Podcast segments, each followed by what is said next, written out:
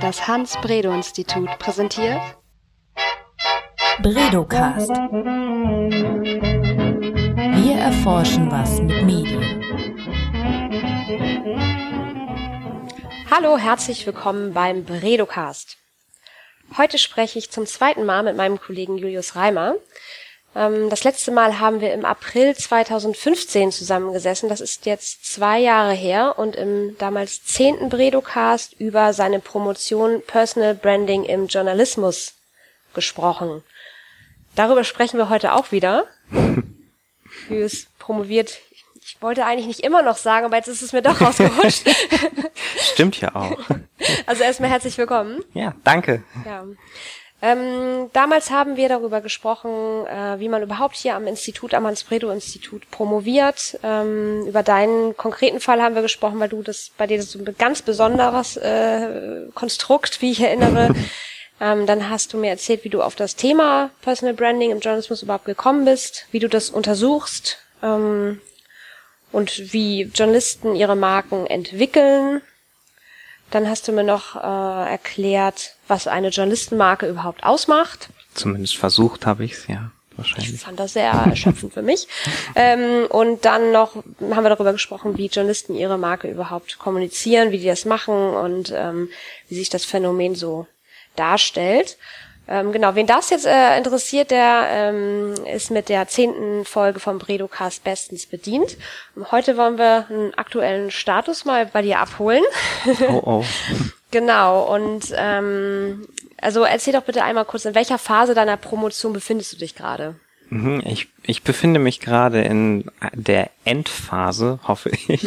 Zumindest bin ich gerade dabei, alles zusammenzuschreiben, was ich über die Jahre so gesammelt und erfahren habe.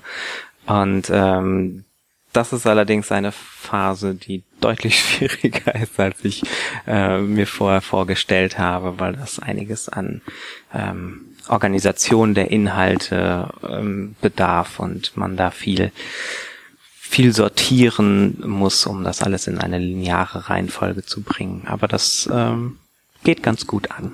Mhm. Also die Forschung ist abgeschlossen. Du hast ja Leitfadeninterviews gemacht, qualitative äh, Studie äh, und jetzt bist Nein, ich habe mit Leitfadeninterviews begonnen, ah. genau. Ah.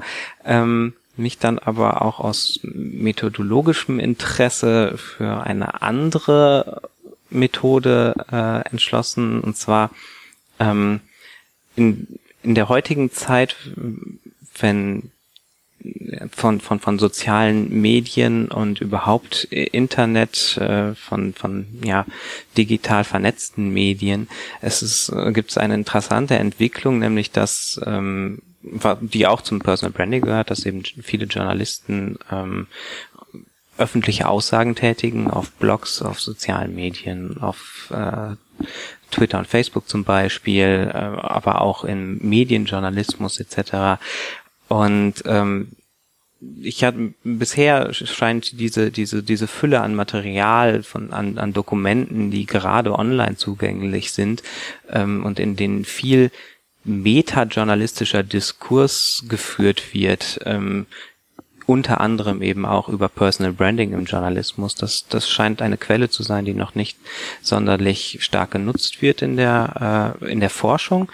Und das hat mich dann eben auch äh, methodisch interessiert, ob, äh, wie, wie, man, wie man das nutzen könnte. Und so habe ich mich eigentlich äh, konzentriere ich mich jetzt hauptsächlich auf so eine Dokumentenanalyse, wo ich eben, ähm, sind inzwischen knapp 330 deutsch- und englischsprachige Dokumente, also untersuche zum Thema Personal Branding Journalist, im Journalismus, also ähm, Blogposts von Journalisten und anderen, die über Personal Branding im Journalismus ähm, gehen, ähm, Seminare zu dem Thema, äh, Porträts von einzelnen Journalisten, die als Marken dargestellt werden, Biografien auch von einzelnen Journalisten. Hinzu kommen dann viele How-to-Guides, entweder online oder auch eben in, in Ratgebern, ganz häufig für freie Journalisten, wo äh, sich über die Jahre immer mehr Unterkapitel zum Thema Selbstmarketing oder Personal Branding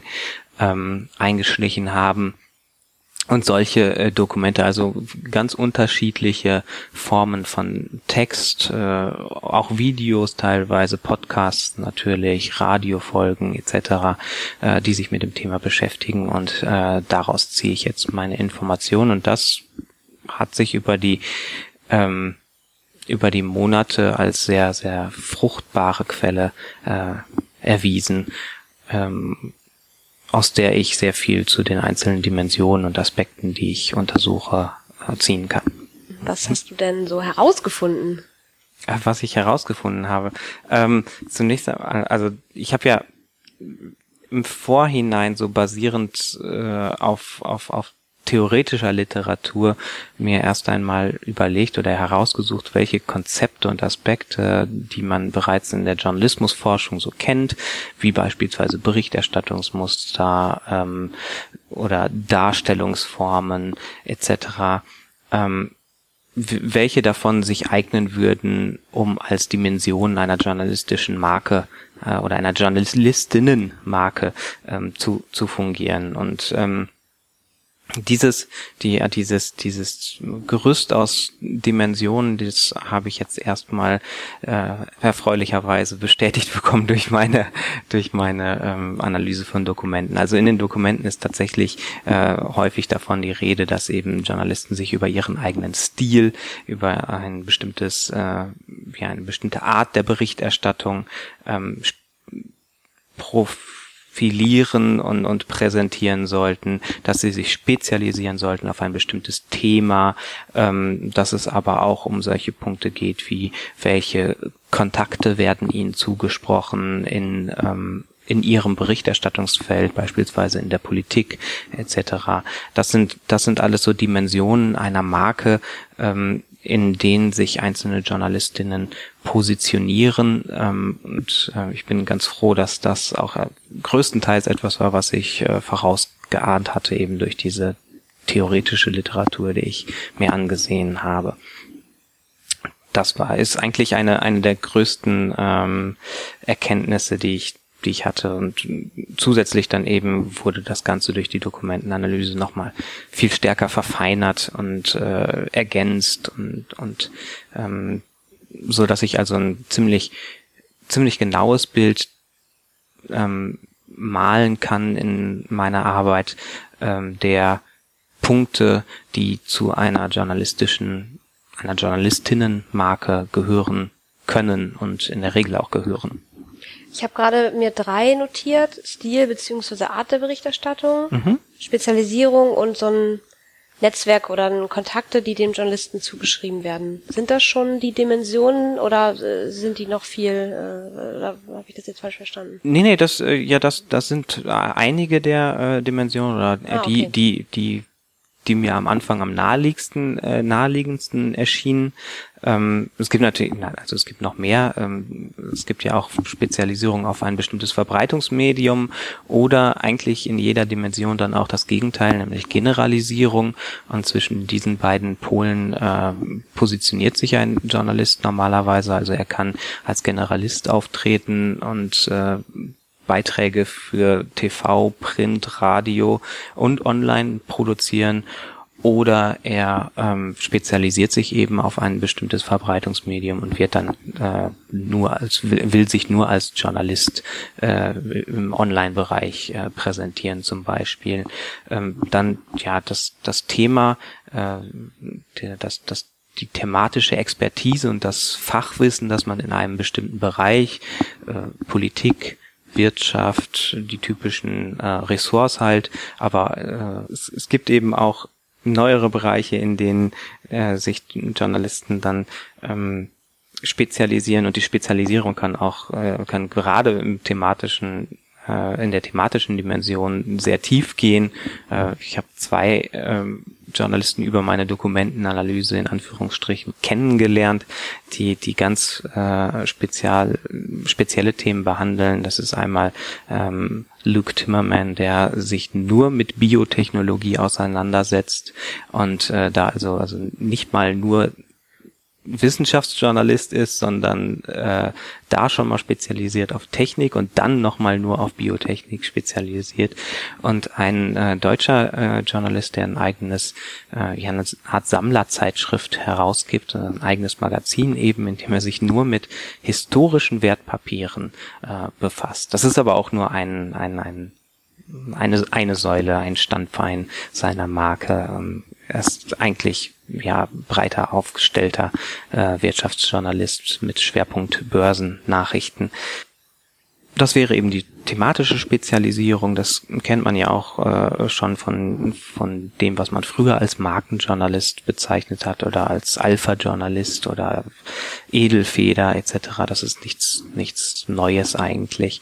Ähm, deswegen naheliegend gewesen.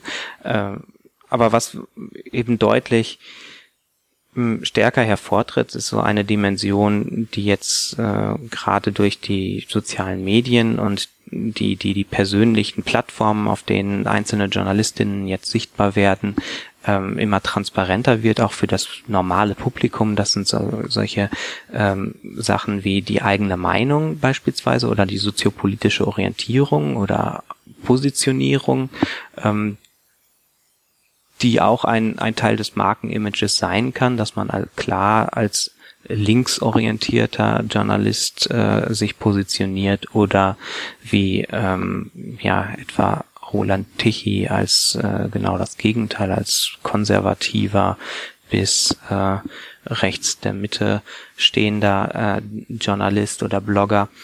Ähm, und hinzu kommen dann, dann sogar solche Sachen wie äh, Persönlichkeitsdimensionen oder, oder ja, charakterliche Eigenschaften, die äh, teilweise dann eben in so Porträts stark hervorgehoben äh, werden, ähm, die auch viel mit, mit anderen Dimensionen zusammenhängen.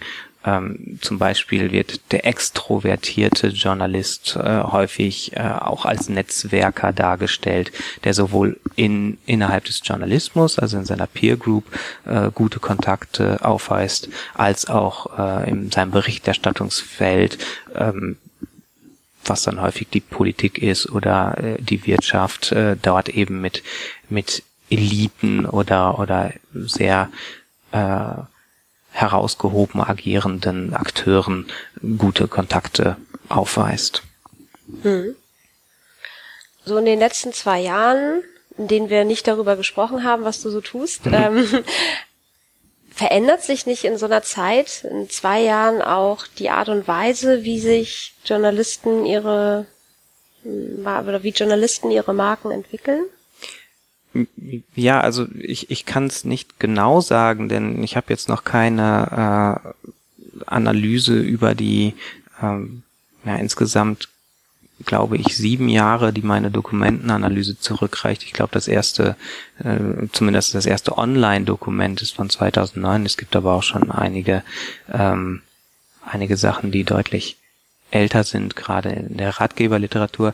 Ähm, da habe ich mir jetzt zumindest noch nicht angeschaut, wie, äh, wie die, wie, ob es da eine zeitliche Entwicklung, ähm, ob die da erkennbar ist. Aber ich habe ähm, auf jeden Fall das Gefühl oder den Eindruck, ähm, dass es natürlich eine Veränderung gibt oder zumindest eine Verschiebung von, von des, des Fokus, äh, dass immer wieder ähm, neue Aspekte, neue Dimensionen beispielsweise der Marke äh, stärker in den Fokus geraten und dass darüber mehr Positionierung betrieben wird. Ähm, das ist natürlich jetzt jedes Mal, wenn ein, eine neue Darstellungsform auftritt oder auch eine neue Plattform wie äh, Snapchat oder Facebook Live, ähm, verändert das natürlich die Möglichkeiten, die ein Journalist hat, um sich selbst sichtbar zu machen und damit auch sich selbst als Marke zu präsentieren. Ähm, gerade diese, diese, diese visuell ausgelegten äh, Medien wie Snapchat oder Facebook Live haben natürlich in den letzten zwei Jahren dazu äh, geführt, dass ähm, ja das das Aussehen von Journalisten und und die Gestik und Mimik, dass das natürlich auch die Stimme auch, dass das Punkte sind, die äh, viel stärker noch ähm, zum zur Bildung eines Markenimages beitragen können. Ob die jetzt auch wirklich dazu dann ähm, strategisch genutzt werden können, das ist vielleicht eine andere Frage, denn man kann ja seine Stimme schlecht verstellen ähm, und sein Aussehen, gut, das kann man irgendwie optimieren, aber ähm, das ist natürlich ein Punkt, der schwierig nutzbar ist. Aber trotzdem ähm, bereitet das natürlich äh, einigen Journalisten eher das Feld als anderen und ähm, verändert auch die Art, denke ich, wie Personal Branding betrieben wird. Eben dadurch, dass sich neue Möglichkeiten ergeben und andere dann nicht mehr so in den Fokus rücken. Und natürlich alles, was neu auftritt, jede Plattform, die neu hinzukommt, äh, jede Darstellungsform bietet dann wieder den, äh, die Möglichkeit, sich darauf zu spezialisieren, eben äh, sich, sich als Early Adopter zu präsentieren und zu sagen, hier Leute, ich biete dieses neue äh, Genre an und ähm, wenn ihr als Redaktion daran interessiert seid, dann kauft doch bitte mein Spezialwissen in diesem Bereich ein, meine Expertise. Das ist auch etwas, was zum Personal Branding äh, natürlich beiträgt. Insofern verändert sich das schon über die Zeit. Es muss sich ja auch verändern, weil man sich immer wieder abgrenzen muss von dem, was es schon gibt. Ähm, man kann ja nicht einfach immer nur die alten Marken recyceln und äh, was es auch gibt, Imitation betreiben ähm, also, und sich, sich an Vorbildern orientieren, sondern ähm, es geht eben auch darum, die oder häufig geht es darum, die Grenze immer weiter zu schieben und äh, neue Optionen, neue ähm, Position zu besetzen äh, und sich dadurch von den anderen abzugrenzen. Hm. Als du dir so die, äh, diesen Metadiskurs angeschaut hast, ähm, konntest oder kannst du daraus auch schließen, ob Journalisten diese Entwicklung kritisch sehen? Also, weißt du, was ich meine, oder? Ja, ja, ja, äh, natürlich. Also das ist das ist ein ein großer Punkt gerade in diesem Metadiskurs. Ja. Ähm, das ist ein ja, wie gesagt, ein Diskurs. Da geht es auch kritisch darum. Da gibt es Befürworter, ähm, da gibt es Leute, die das sogar als unabdingbar ansehen. Da gibt es aber auch äh, Menschen, die sagen, es mag zwar unabdingbar sein aus ökonomischen Gründen, aber journalistisch ist das äh, eine Katastrophe und das wird uns alle noch äh, den Job kosten und vielleicht den Journalismus allgemein ver, äh, vernichten. Ähm, also da gibt es ganz unterschiedliche Positionen und ähm, es ist ein besonders interessanter Teil eigentlich ähm, meiner Analyse, ähm, für mich zumindest, der beschäftigt sich eben mit dieser Einschätzung, was für Vorteile bringt Personal Branding im Journalismus, und zwar den einzelnen Journalisten, aber vielleicht auch äh, den Organisationen, für die sie arbeiten, also den Redaktionen und Medienmarken. Ähm, wie, wie auch, äh, was bedeutet das für das journalistische System und die Gesellschaft und ja, die, die Rolle des Journalismus in der Gesellschaft? Ähm, verändert sich das vielleicht durch Personal Branding oder durch, durch die Verbreitung von Personal Branding im Journalismus? Ähm, und ja, da gibt es natürlich auch Nachteile, die auftreten. Allein dadurch, dass Personal Branding natürlich Zeit äh, kostet und die muss ja irgendwo herkommen und in der Regel kommt sie entweder aus der Freizeit, was den Stress erhöht, oder sie kommt aus der Arbeitszeit und dann äh, verringert sich natürlich die Ressource Zeit in Bezug auf andere Tätigkeiten, die man als Journalist zu erledigen hat, wie beispielsweise Recherche und Schreiben. Mhm. Ähm, das, das sind so, äh, das ist ein ganz häufig äh, genannter potenzieller Nachteil hm. gerade dieser Praxis. Ja. Kannst du ähm, aus deiner Rolle als Wissenschaftler heraustreten und vielleicht einmal so äh, in die Ratgeberrolle schlüpfen? Was, was kannst du Journalisten empfehlen in Bezug auf Markenbildung? Gibt es da was? Du sagst auf jeden Fall Spezialisierung. Das scheint ähm, super zu funktionieren, oder? Äh, jein. Also ähm, wenn, wenn alle spezialisiert sind, dann macht es vielleicht auch Sinn, ähm, sich zu, als Generalist äh, aufzustellen, weil man dann eben Lücken füllen kann, die ähm, so nicht füllbar sind. Äh, als, als jemand, von dem eine Redaktion weiß, den kann ich jederzeit anrufen, der kann mir alles liefern vielleicht nicht in, in, als High-Class-Variante, aber dann wenigstens, der bringt mir immer was Vernünftiges. Äh, der kann zu jedem Thema schreiben. Der kann, äh, wenn, wenn die Möglichkeit bei einem Ereignis, das er berichtet, besteht, auch ein Webvideo machen und äh, eben nicht nur schreiben. Der kann auch davon twittern etc. Also das, das, das ist es kommt, glaube ich, erst einmal darauf an, sein Umfeld, seine, ja, seine Wettbewerberinnen zu, zu analysieren und zu gucken, wie haben die sich denn aufgestellt, was kann ich da noch für eine Lücke füllen. Das äh, mag ähm, der erste Schritt sein, den man, den man zu gehen hat.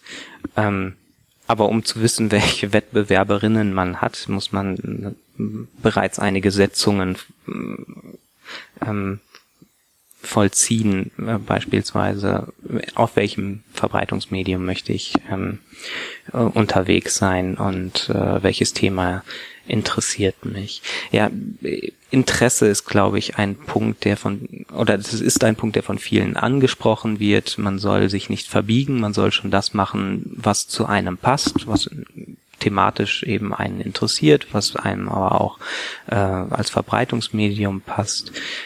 Und ähm, ich glaube, die, diesen Ratschlag kann man auch, äh, würde ich auch unterstützen. Also es hat keinen Sinn, sich jetzt, ähm, wenn man überhaupt nichts mit Facebook Live anfangen kann, sich jetzt unbedingt ähm, darauf zu spezialisieren.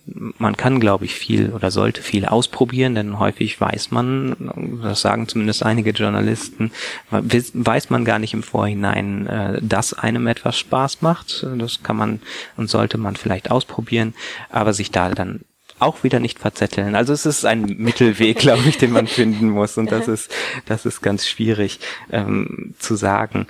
Ähm, es ist auch nicht, nicht das Ziel meiner Arbeiter jetzt ähm, herauszufinden, äh, wie man das am besten macht. Das mhm. ist nicht, das ist auch gar nicht möglich äh, mit der Art und Weise, wie ich das jetzt tue. Denn diese Dokumente, ähm, obwohl da auch kritische Stimmen laut werden, sind es natürlich hauptsächlich Leute, die sich dazu äußern, die von der Sache überzeugt sind, die äh, sagen, Personal Branding ist wichtig und gut und ähm, das wiederum sind in der Regel die Leute, die auch ähm, erfolgreich damit sind.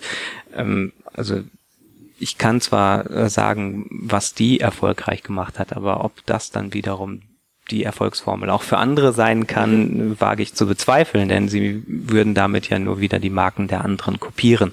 Und äh, das dient nicht der Abgrenzung und dazu ist Personal Branding eigentlich da. Ähm, sehr schwierig. okay, ich merke schon.